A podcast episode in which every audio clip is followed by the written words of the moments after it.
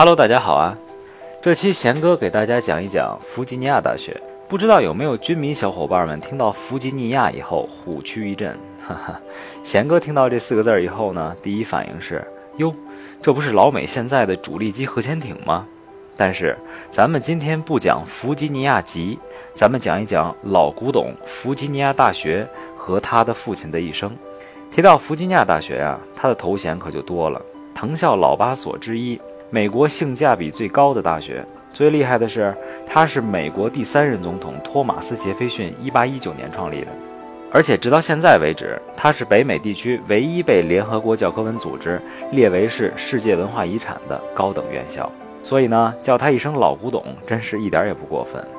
弗吉尼亚大学的父亲托马斯·杰斐逊也是《独立宣言》的父亲，但是在墓志铭上，他并没有写上他的总统职务，可见弗吉尼亚大学和《独立宣言》对他来说有多么重要了。托马斯·杰斐逊出身于弗吉尼亚州古克兰特县的一个大众职员家庭，祖先大概是17世纪80年代从英国北威尔士移民纽约的。父亲在弗吉尼亚担任县级公职，也是个拥有700英亩土地的种植园主，拥有一百多名奴隶。杰斐逊优越的家庭环境啊，为他提供了很好的学习条件。他小的时候呢，已经开始学习英语、拉丁语、希腊语和法语。并且接受了比较系统的古典教育。十七岁的时候啊，杰斐逊进入了弗吉尼亚首府威廉斯堡的玛丽威廉学院。这所学院有当时许多北美的学术权威啊，当然哈，他们大部分都是来自英国的。比如自然科学家威廉摩尔斯，他也是杰斐逊自然科学和修辞方面的引路人和指导者。另外一位呢是乔治威恩，是弗吉尼亚权威的法律学家。杰斐逊从他那里得到了严格和精深的法学教育。这两位教授对杰斐逊成为知识渊博的律师和政治家有了重要和深远的影响。当然哈，杰斐逊他绝不是一个书呆子，他涉猎广泛，兴趣多样，对建筑呢情有独钟。水平绝对不亚于专业的建筑设计师。他引以为骄傲的蒙蒂塞洛庄园就是他亲自设计的，既有古典建筑风格，又融合进了他自己的想象力。他还是一位植物学家，不论是在管理父亲留下来的种植园，又或是在外旅行时，他都留意观察和调查植物的生长还有特性。从1766到1824年间，他的职员笔记和农田笔记是一直坚持记的。这一记啊，就是数十年的观察记录。面对着日益紧张的英国和北美殖民地之间的关系，作为一名律师，与普通群众和现实生活有着紧密关系。虽然在政治上他还没有展露才华，但是他的家乡阿尔贝马尔县的居民啊，把他选进了弗吉尼亚议会。这个议会与英环总督针锋相对，争取殖民地还有人民的权益。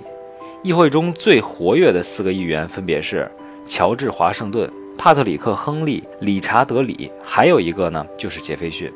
以他们四个人为核心，发起了抵制英货运动，并草拟了相应的文件，规定从1769年9月1日起，殖民地人民不再购买英货。这是杰斐逊投身反英斗争的第一个行动。为了动员广大人民参与反英斗争，1774年，杰斐逊写出了《英属美利坚权力概观》，言辞犀利，矛头直指英王。由于多数议员认为过于激烈，弗吉尼亚议会向英国议会提出了另一份措辞比较温和的抗议书。在这以后啊，杰斐逊就一直致力于武装抗英的宣传，以独立的思想来唤起各殖民地与英国脱离的决心。直到1776年7月2号，大陆会议终于指定杰斐逊等五人负责起草独立宣言，并决定由杰斐逊执笔。七月四日，杰斐逊拿出了宣言的稿本。宣言中明确宣告，美利坚合众国是自由而独立的国家，享有独立国家一切行动的全部权利。宣言中宣布，人人生而平等，政府的正当权利得自被统治者的同意。政府损害人民的权益时，人民就有权益修改或者废除它。这些民主自由的原则，赋予了独立宣言以世界性的普遍意义。也为执笔人杰斐逊立下了不朽的名声。杰斐逊引以为豪的第二件事儿啊，就是制定宗教自由法所进行的长期艰苦的斗争，在北美十三个殖民地里，这里的官方教会呢，就是指圣公会和公理会，统治着九个殖民地，对其他教派进行歧视迫害。杰斐逊认为，信仰自由的原则是人们不可剥夺的基本权利，但是在最有影响的弗吉尼亚议会中，主张自由的人是少数派。从1776年开始，杰斐逊在会议中坚持斗争。他在1779年提出的宗教自由法案，直到1786年才得到议会的通过。杰斐逊在共和国诞生以后啊，除了在弗吉尼亚议会中充分发挥了积极的作用，还担任过弗吉尼亚州长、驻欧外交代表和驻法公使等职位。在他担任驻法公使期间，这里呢，也就是1785年到1789年，目睹了法国大革命的主要过程。杰斐逊啊，作为美国独立宣言的执笔人，深受法国人民和政界的尊敬。杰斐逊对法国呢，也怀有一种特殊感情，认为法国是美国的天然盟友，而英国是美国的必然竞争者。所以，对于法国大革命，他心怀喜悦。但是他主张采取比较温和的立场，反对使用暴力，甚至认为法国呀可以保留权力受到限制的国王。尽管杰斐逊对法国大革命的观察和判断呢有些失误，但是他对法国的友好感情和美好回忆，使他多年后还是把法国当做他的第二故乡。杰斐逊1789年11月从法国回来，被华盛顿总统任命为国务卿。在他的从政生涯中，这一段时间是他感到失望的日子。他的政见和财政部长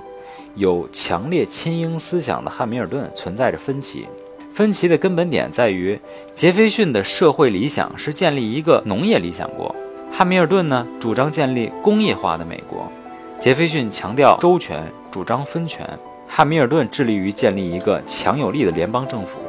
作为总统的华盛顿虽然尽力调和他们俩的矛盾，但是在许多重大决策上支持或者偏向汉密尔顿。杰斐逊在1739年辞去国务卿职务，退隐蒙蒂塞洛庄园，韬光养晦，伺机出山。一七六九年呢，杰斐逊与约翰亚当斯竞选共和国的第二任总统，以三票之差落败而屈居副总统。四年以后呢，在一八零零年的大选中，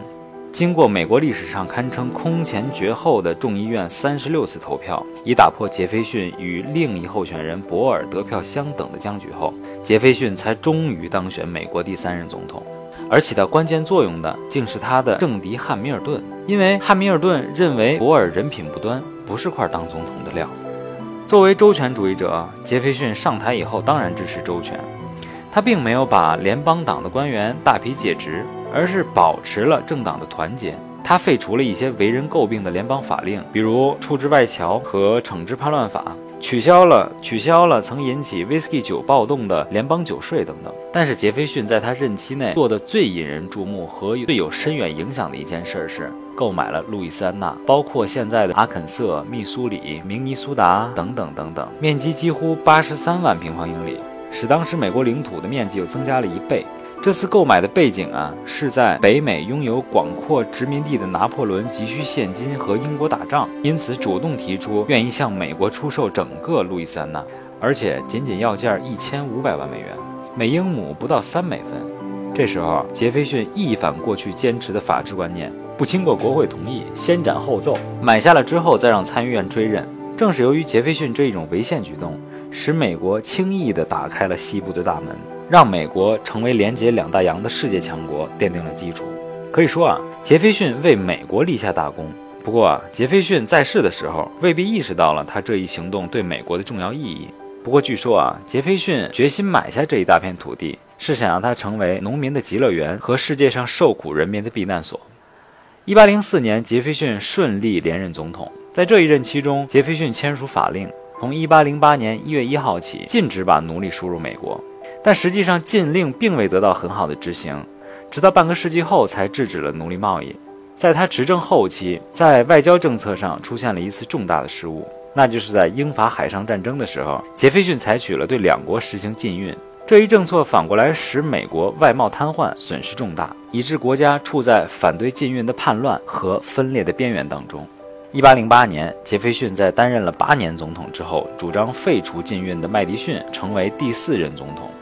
六十六岁的杰斐逊在退休后仍致力于美国大学教育的发展和改革。一八一八年，在他的倡议和推动下，弗吉尼亚大学开始建校工作。已经七十六岁高龄的杰斐逊亲自设计校舍蓝图，遴选建筑承包人，每天从庄园骑马下山到工地。除了这些具体工作啊，杰斐逊还亲自物色，聘请英国著名大学的一流教授来美任教。在他的主持下，弗吉尼亚大学取消了在当时美国大学普遍设置的宗教课，并且实行学生选修制，给予学生选读自己喜欢课程的自由。一八二五年三月七号，弗吉尼亚大学正式开学，这是他在自传墓志铭上引以为豪的第三件事儿。第二年，一八二六年七月四号，也就是独立宣言发表五十周年的这一天，杰斐逊与世长辞，享年八十三岁。美国人民十分尊敬和怀念这位充满理想主义、民主思想的伟大政治家。一九六二年，《纽约时代》杂志举办的美国历史学家评选美国总统的投票中，杰斐逊在榜上排第五位。好了，这就是今天的内容。呃，弗吉尼亚大学在网上的材料呢，可能比较多，所以贤哥呢，今天帮大家介绍了一下弗吉尼亚大学的由来，还有弗吉尼亚大学。父亲，也就是美国第三任总统杰斐逊的一生。呃，今天的节目就到这儿了。如果听友小伙伴们喜欢呢，可以在评论下方留言啊，记得素质三连。拜了个拜。